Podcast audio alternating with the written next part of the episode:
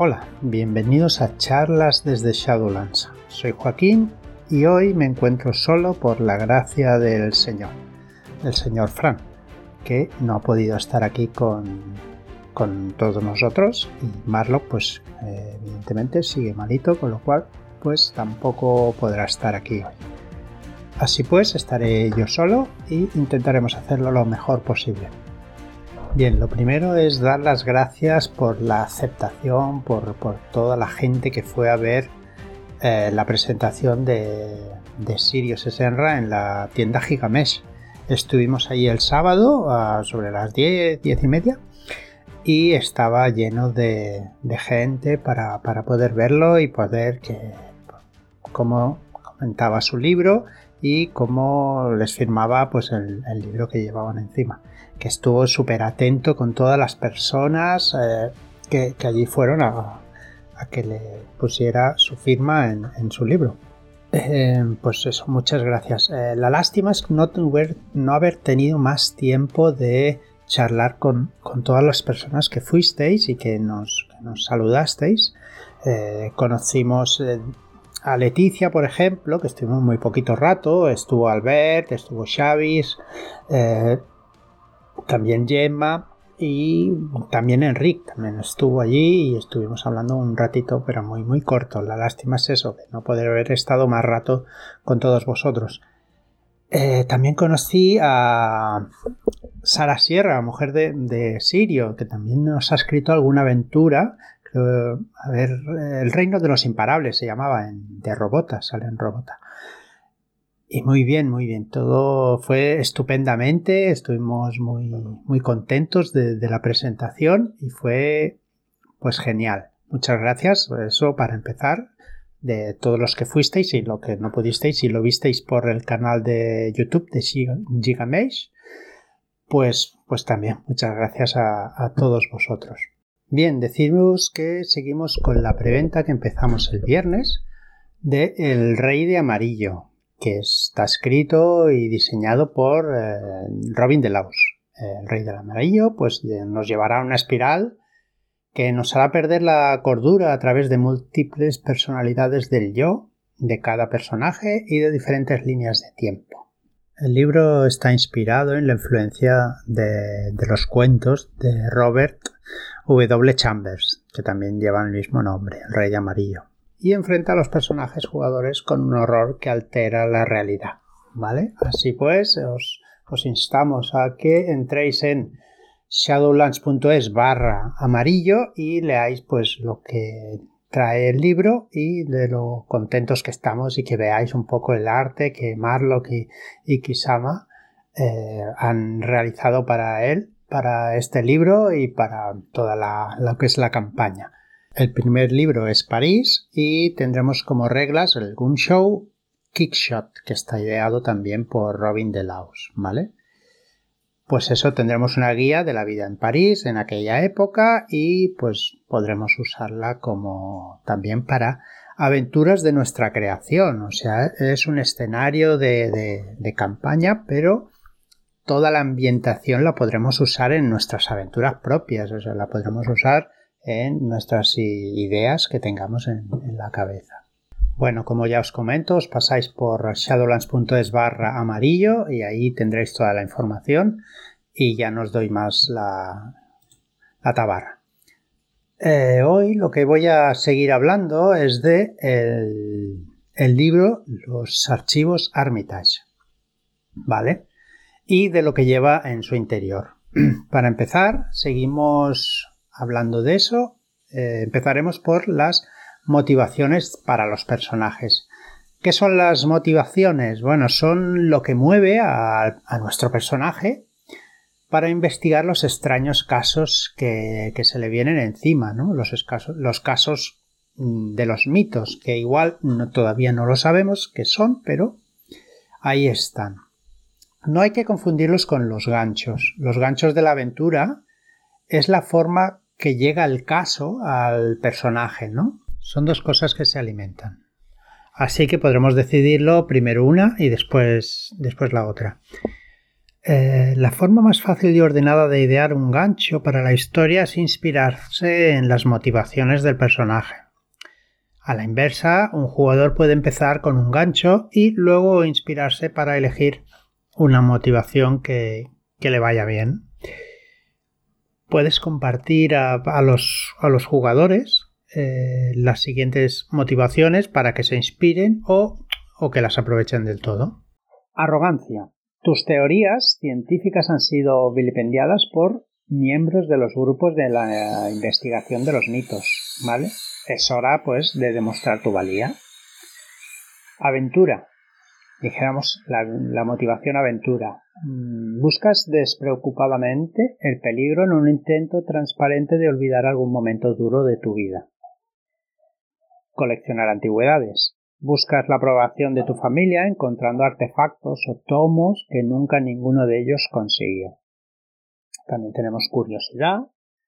Te hace perder la cabeza no saber qué, los, qué son los archivos encontrados. Necesitas investigarlos a cualquier precio. ¿vale? Deber. Te sientes con la obligación de ayudar a, a investigar los documentos. Debes algún favor a tus amigos de la universidad quieres dejar de tener esa deuda pendiente ya con ellos. En la sangre. Sueñas, te sientes vigilado, crees que estás transformando, crees que te estás transformando y todo eh, envuelto en una nube de, misterio. ¿Crees que la solución al misterio de los archivos es también la respuesta al de tu turbia afiliación? Esta, esta está chula. Bien, erudición. Quieres ganar el premio Nobel y necesitas fama y honores. La teoría para ganar ha de comprobarse con la resolución de este misterio. Hastío. Vives con la soga al cuello, solo te falta el valor para dar una patada al taburete y aliviar tu desesperanza espiritual. El relato del misterio te ha dado un motivo para seguir viviendo, así que pues intentarás eh, investigarlo. Impacto súbito. Hace apenas unos días te, despertaste en la cuneta de una carretera a las afueras de Arkham, sin recordar nada de tu pasado, con los bolsillos llenos de objetos enigmáticos. En el reverso de la tapa de una caja de cerillas estaba escrito el nombre de Henry Armitage y unas palabras enigmáticas. Bueno, este es un poco más más confuso, ¿no? Quizá. Pero bueno, también tiene su, su gancho. Venga, mala suerte. Una clarividente predijo que tu cadena de mala suerte catastrófica solo terminaría cuando cumplieras ciertas condiciones. Su profecía te llevó a la investigación, o sea, a seguir el rastro de, de los archivos. Sed de conocimiento. Siempre has idolatrado a Henry Armitage desde la distancia y buscas emularlo. En secreto crees que es tu verdadero padre. Mm. Sensibilidad artística. Crees que el algo malo se cierne sobre Arkham. Ahora sufres un, bloqueo creativo. Necesitas resolver el misterio para volver a escribir o pintar. Marlock, ¿tienes algo decir? Perdón.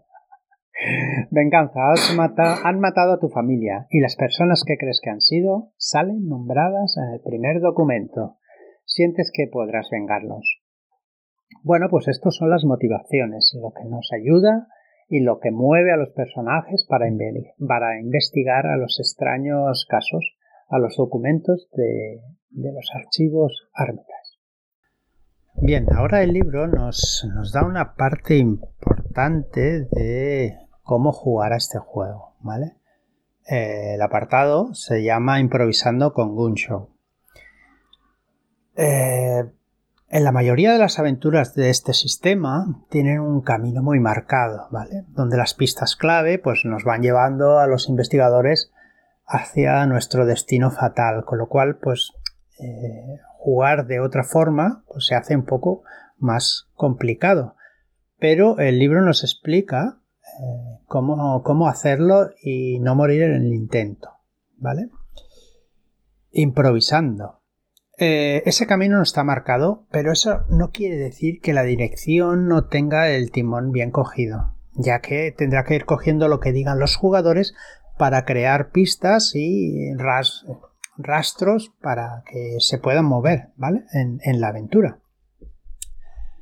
Eh, Stephen King dice en su libro Mientras escribo, desconfío de las tramas por dos razones. Primero, porque nuestras vidas carecen en gran medida de trama. Incluso cuando se añaden todas nuestras precauciones razonables y nuestra cuidadosa planificación. Y segundo, porque creo que la trama y la espontaneidad de la creación real no son compatibles.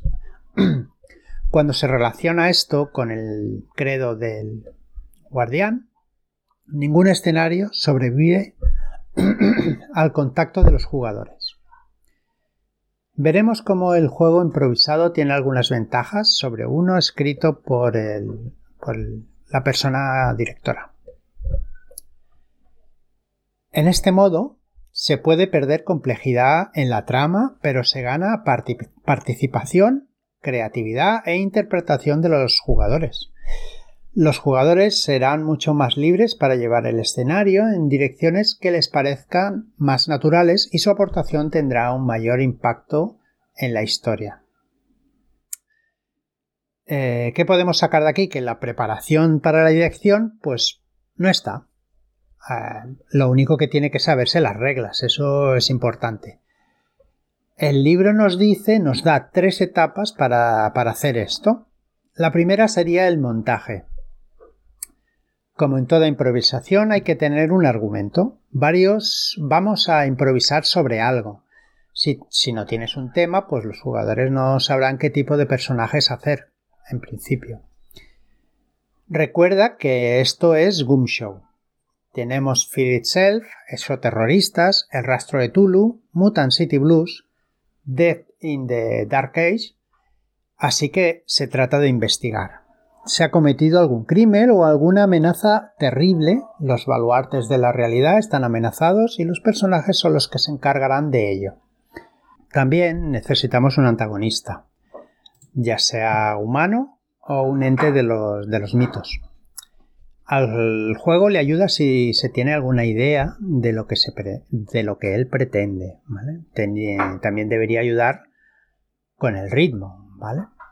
No querrás que el malo pues se revelen a los personajes en los primeros cinco minutos porque entonces la partida pues se va, se va al garete. Ahora pues tenemos que hacer los, los personajes. ¿Cómo los vamos a hacer? Pues bueno, todos juntos. Es una, a ver, es una buena idea hacerlos todos juntos y dando ideas unos a otros para generar vínculos que serán importantes para el juego. La, persona que dirija pues estará muy atento para esos vínculos, mm, quizá utilizarlos más adelante. El sistema sigue igual, pero las habilidades de investigación que se precisan en partidas con pistas clave o para gastar puntos determinarán que pueden ir encontrando por el camino eh, los, los, jugadores. Es importante que la persona que dirija pues lo tenga en cuenta, que vaya conociendo qué habilidades tiene los personajes para poder ir sacando eh, pues mm, escenas donde ellos puedan utilizar sus, puntos en, los, en las habilidades que se han, que se han puesto. por ejemplo, si nadie tiene historia del arte, no podrán encontrar, pistas clave en cuadros, ¿vale? Pero si tienen trivialidades, esas pistas pues podrán estar en el último capítulo de The Voice, por ejemplo. Bien, a partir de aquí, ¿qué hacemos ahora? Ahora pues es fácil, hay que jugar. Sin ningún tipo de escenario preexistente, esto suena un poquito aterrador, pero eh, tienes algo en lo que basarte. Es decir, todo el trabajo que has realizado hasta ahora para crear el tema y los personajes, pues es eso lo que tienes para basarte. Eh, todos deberéis tener una idea bastante clara de, de la dirección en general del juego. Así que ahora lo que hay que hacer es proponer escenas. Cualquier jugador o eh, la persona que dirija puede pedir una escena. Eh, la primera, pues suele ser para la dirección, que, que la utilizará para introducir el juego, los personajes y quizá algo sobre el misterio que se va a investigar. Para que esta escena funcione, pues tiene que tener algún tipo de peligro. Algún, o, perdón, eh, tiene que tener algún tipo de peligro, alguna emoción, alguna amenaza o impulsar la trama del juego. El trabajo de la persona directora consiste en preparar las escenas e interpretar a los personajes no jugadores.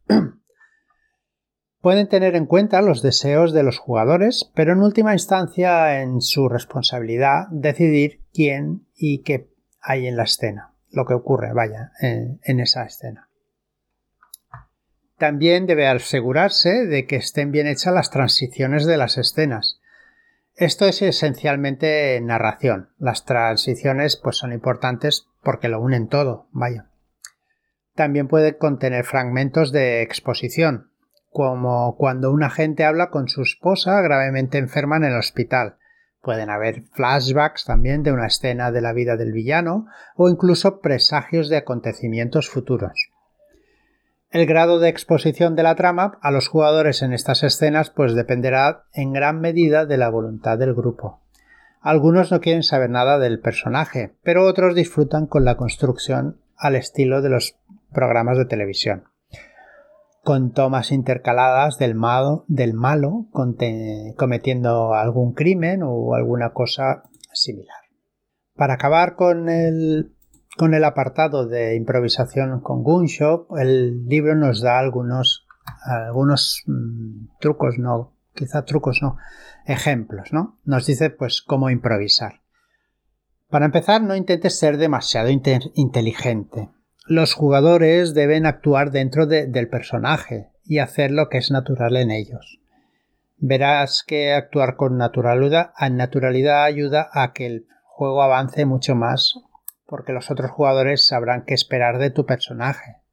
¿Vale? Si eres un erudito o una persona con capacidades intelectuales, pues igual saltar una valla pues no te pega. Aunque lo puedas hacer, ¿eh? Eh, también nos dice de no bloquear. No podrás entender cómo son los otros personajes si intentas bloquear todo lo que hacen. Así que cualquier personaje puede hacer cualquier cosa y tú pues tendrás que aguantarte un poco siempre eh, dejándoles eh, cierta manga ancha. Reincorporar. Aprovecha lo que ha sucedido hasta el momento.